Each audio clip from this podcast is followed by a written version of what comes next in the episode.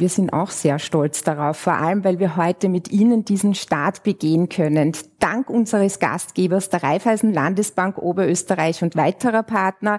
Vielen Dank auch an Leadersnet, Profil, Barbara Kugler, die uns floral begleitet hat und speziell natürlich auch unseren Hausherren, die uns das Café Museum als Studio zur Verfügung gestellt haben.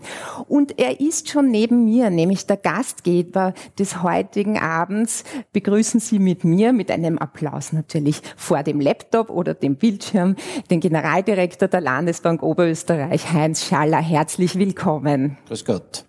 Herr Generaldirektor, wir sind hier am Puls der Zeit. Wie wir sehen, wir stehen vor einer Uhr. Das sind die alten Uhren, die in Wien aufgebaut waren. Die Zeit geht weiter, die bleibt nicht stehen. Und ich bin sehr zuversichtlich, dass wir auch in Zukunft wieder die ganz guten Zeiten haben. Und darauf wollen wir heute vorbauen und mit Ihnen uns natürlich auch mit Ihrer Expertise darüber unterhalten.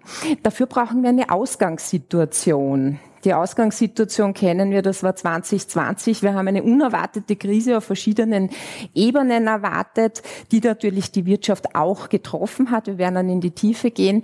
Jetzt ist aber meine Frage, wie sind Sie als Bank auf Ihre Kunden und Partner für die Wirtschaft eingegangen in dieser Zeit?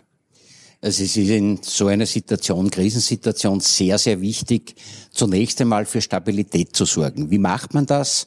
Für die Unternehmen ist die Liquidität, das heißt das Geld, das ich zum täglichen Arbeiten brauche, dass das verfügbar ist, dass das nicht plötzlich ausgeht. Wir haben das in der Finanzkrise sehr oft gesehen, dass Unternehmen nicht vorbereitet waren. Das heißt Liquidität hinreichend zur Verfügung stellen und den Unternehmen damit einmal die Möglichkeit zu geben, weiterzuarbeiten. Es ist aber genauso wichtig, dass die Hilfen, die von der Regierung dann zur Verfügung gestellt wurden und die Unterstützungen, dass die wirklich zu den Unternehmen hinkommen. Und da spielen gerade wir Banken eine ganz entscheidende Rolle. Wir in, in, als, die, als Raiffeisen Landesbank Oberösterreich haben in dieser Zeit äh, circa 2600 Unterstützungsanträge, mhm. Förderanträge mit den Unternehmen bei den unterschiedlichen Stellen eingereicht und auch abgewickelt. Wir haben sehr viele Stundungen durchgeführt bei unseren Kundinnen und Kunden. Das waren, glaube ich, über 13.000, weil es notwendig ist, dass man ihnen mehr Luft verschafft. Mhm. Irgendwann wird das wieder zurückkommen. Und auf diese Art und Weise ist es wichtig, Ruhe und Stabilität in die Unternehmen hineinzubringen und auf diese Art und Weise die Krise nach Möglichkeit durchzutauchen.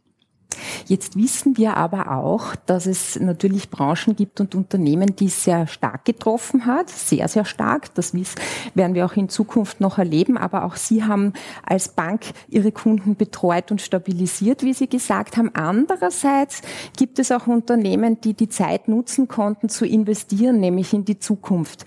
Könnten Sie uns einen Überblick geben, wie in Österreich die gesamtwirtschaftliche Situation aussieht? Also ich glaube, man muss da immer wieder darauf hinweisen, so schlecht, wie viele glauben, ist es bei weitem nicht. Es, natürlich gibt es Unternehmen, insbesondere auch kleinere, die wirklich hart getroffen wurden und Branchen, die wirklich hart getroffen wurden. Da ist es extrem wichtig, dass die Regierung, so wie sie es auch tut und getan hat, die dementsprechende Hilfe auch zur Verfügung stellt. Es gibt aber genauso Branchen, die wirklich auch in der Krise von der Situation profitiert haben, Gott sei Dank, die jetzt auch die Wirtschaft weitertragen. Und darauf müssen, müssen wir aufbauen. Es ist wichtig, dass wir wenn diese Unternehmen äh, die Möglichkeit haben und die Notwendigkeit haben, äh, zu investieren, dass wir diese Möglichkeit auch schaffen. Und das ist wirklich schon fast erstaunlich. Wir haben auch im Jahr 2020 einen sehr großen Zuwachs an Finanzierungen bei unseren Kunden gehabt.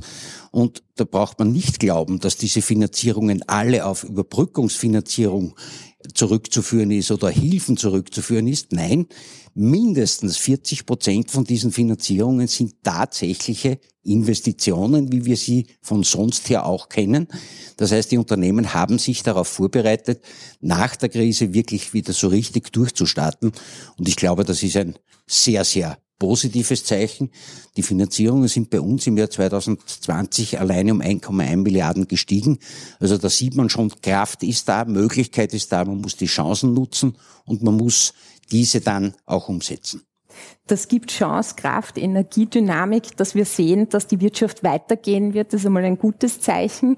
Ähm, ich, ich habe gehört, Ihre Bank ist sehr spezialisiert auf das Thema dieser Private Equity Finanzierungen. Das ist ein Thema, das eventuell auch dieses Jahr vielleicht mehr von Relevanz sein wird? Äh, durchaus. Wir haben, sehen jetzt zurzeit mehr Möglichkeiten, auch über Eigenkapital weiter zu finanzieren wir sind eine Bank, die, sind das, die ist das schon fast gewohnt. Wir machen das seit mehr als 25 Jahren, dass wir Eigenkapitalfinanzierungen den Unternehmen zur Verfügung stellen. Und wir sehen auch, das hat sich wirklich ausgezahlt. Nicht nur, weil wir auch gut verdienen dabei, sondern die Unternehmen profitieren dabei, weil sie ihre Eigenkapitalbasis erweitern können. Sie haben mehr Kraft, um weiter zu wachsen. Wir machen das auch, äh, um den, den, den Unternehmen die Möglichkeit zu geben, äh, zusätzlich Engagements einzugehen, eventuell andere Unternehmen zu kaufen, wo sie zusätzliches Kapital brauchen. Also da gibt es eine ganze Palette, wo wir äh, bereit sind, Unternehmen das Eigenkapital zu geben. Und ich gestehe schon zu, auch wir profitieren davon. Das ist eine Win-Win-Situation. Äh, wir sind mit großen Beteiligungen an wirklich großen Unternehmen äh, beteiligt. Wir haben eine Private Equity Gesellschaft oder Gruppe, das ist die größte äh, Private Equity Gruppe in Österreich zurzeit, wo wir derzeit über 250 Millionen bereits investiert haben. Und wir sehen jetzt in dieser Situation große Nachfrage nach diesen Instrumenten und die werden wir natürlich versuchen, auch dementsprechend äh, zu befriedigen und das Kapital auch diesen Unternehmen zu geben. Das hört sich gut an, nämlich in die Richtung der Langfristigkeit und weiteren Beständigkeit von Unternehmen. Das macht natürlich auch Mut.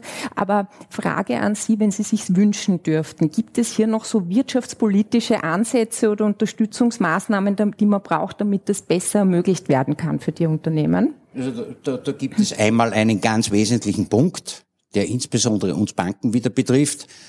Äh, ich verstehe überhaupt nicht, warum aufsichtsrechtlich da so streng vorgegangen wird und man plötzlich glaubt, diese Eigenkapitalfinanzierungen müssen mit viel mehr Eigenkapital bei der Bank äh, unterlegt werden, als das derzeit der Fall ist.